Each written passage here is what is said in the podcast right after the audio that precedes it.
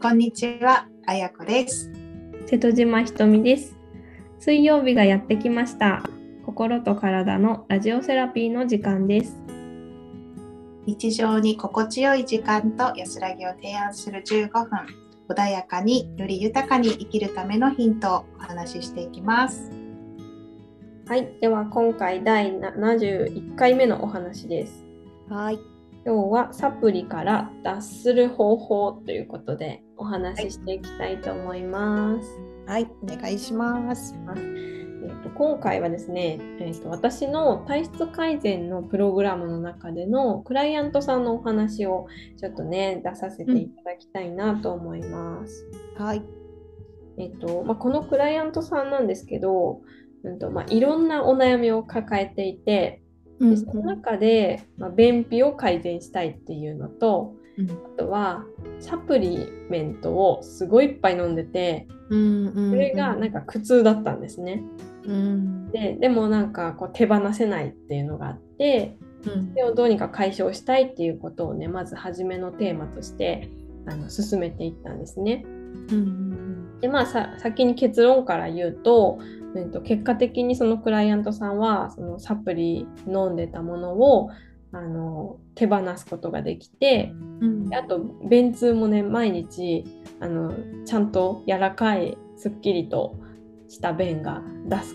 ようになったっていうところまで改善できたっていうところなんですけど、まあうん、と実際どんな状況だったかっていうとサプリメントは6種類飲まれててで、うんとまあ、ななんだろうな。その6種類なんですけど1粒じゃないんですよね。すごい。なんか6種類っていうだけですごい量。と私は思いますけど、はい。でなんか粒のやつがあってで粒で言うとなんかね12粒だったかな。とか、粉のサプリがあったりしてでそれを飲まれてたそうなんですね。で、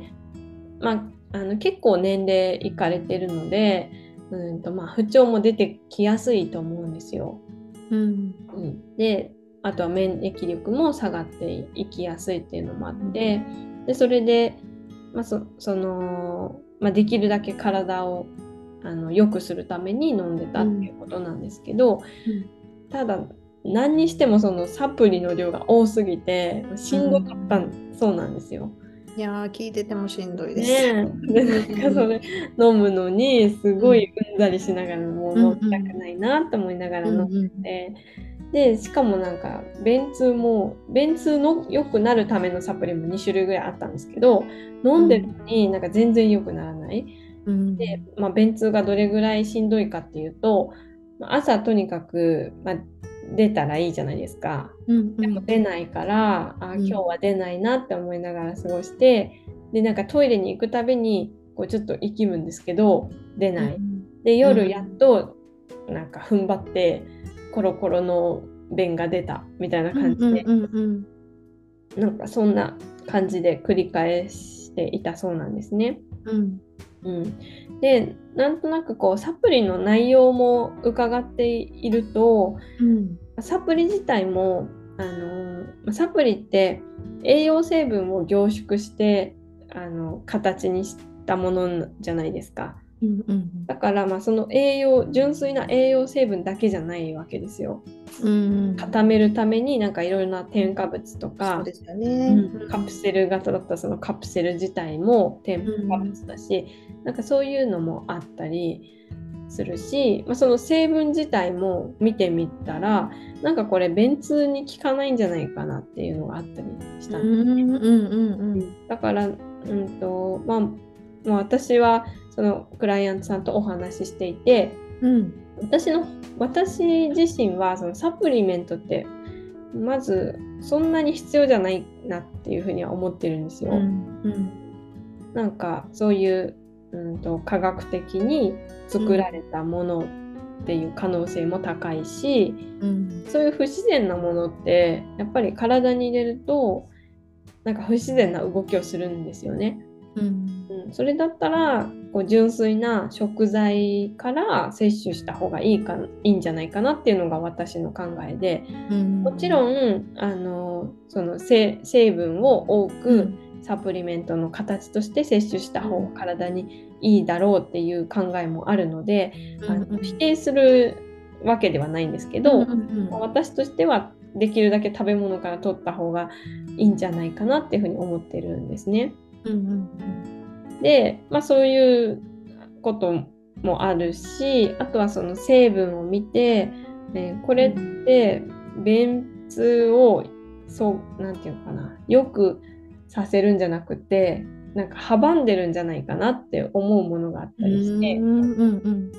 うん、でそれをクライアントさんにお話ししたんですね。うん、うん、でなんかまあそうかもしれないですよねみたいな感じになって、うん、うん、だから何て言うかな、まあ、いいよ体に良かれと思って取っていたとしても、うん、なんかそれが変に働いてしまってる可能性もあるっていうのがあるかなって思いますねサプリメント。100%いいわけでは、うんうん、ていうかな。100%体にその人の体に合うかっていうと、うん、そうじゃない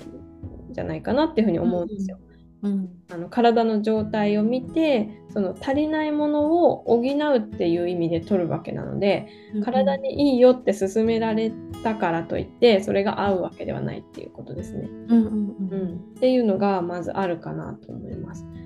うん、でなので、うんとまあ、私が提案したこととしては、うんとまあ、そのサプリメントをそういうふうに苦痛に飲んでるっていうのは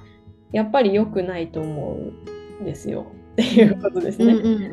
それだったらなんか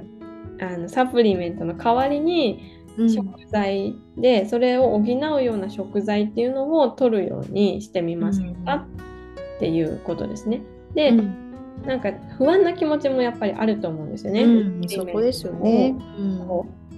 これを飲まないと便通がもっと悪くなるとか、病気にかかりやすくなるみたいな不安があると思うので、じゃあその食材で補いつつちょっとずつ減らしてみませんかっていうところですね。うん。うん、っていう風な方針でやっていくことにしたんですよね。うんうん。うん、でそしたら、まあ、なんとなくこうまあ、食材でそういう効能のある食材を補うことで、まあ、サプリメント飲まなくてもいけるかもみたいな風に思ったみたいでクライアントさんも。でそれはご自身の中で調整つけながらやってみたんですよね。うんうん、そしたらあのもう100そのサプリメントは飲まなくできて、うん、で便通もすごく劇的にこう改善できたっていうことになりました。ただねあの6種類飲んでたサプリメントのうち嫌だなと思ってたのが嫌だなっていうのとあとこれあんま効き目ないというかあんまり飲んでも変わんないなって思うのが4種類でやめたのがその4種類なんですね。で残りの2種類っていうのは飲んでるとなんか気持ちちょっといい気がするみたいなのとかそれだけは飲んでもらってるというかそれだけ残してるっていう感じなんですけど、うん、うん、なんかねその感覚でのこれ嫌だなとかなんか全然聞いてない気がするっていうのは、うん、なんかもう害でしかない気がしていて私としては。なのでなんかそれに関してはもうなんかそれは食材で補った方がいいんじゃないかなっていうですね。うん、うん、いやそれは本当にひとみさんのサポートがねあったからそのサプリメントをねそんなに減らすことができたと思うしやっぱりその不安だと思うんですよね。今まであったものをな,、くしていくっていうのは。うんだからそのやっぱりサポートってすごい大きいだろうなって今話聞いてて思ったし、それでちゃんと結果がねついてきてるからさすがだと思います。うん、うん、ありがとうございます。うんなのでなんかねサプリメントって結構な金額するんですよね。うんうんね、お聞きしててもそうなんですね。私も縁がないのでサプリメントは分かりません。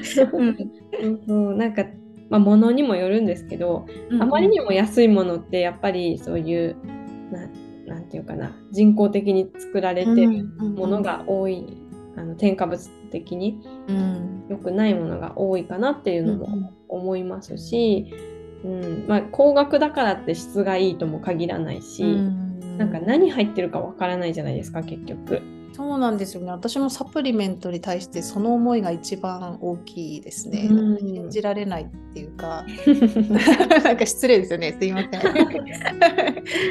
うんそうそう。だから本当に信頼できて、うんうん、なんかこう飲んでてこう効果があるなっていうふうに実感できてればまあいいかなと思うんですよね私としても、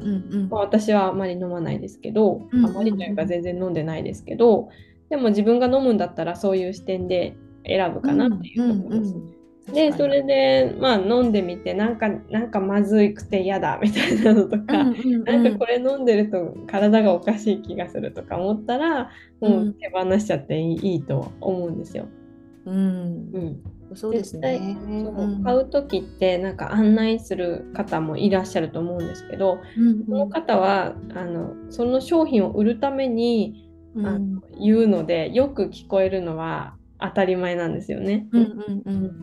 ん、なので、まあ、それを判断する基準を持つというか自分の中でちゃんとこれは必要これはいらないっていうそういう基準を持つことってすごい大事だなっていうふうに思いました。うんうん、そうですね本当にその感覚私も感覚を大事にする生き物の方なので なんとなくっていうねその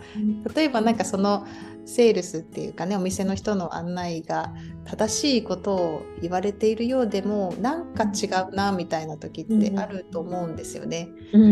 うん、なんかそれはそのなんか違う自分の感覚に従った方がその人にとっては正解なんじゃないかって私も思うので、うん。うん、うん、だからそのねひとみさんが言っている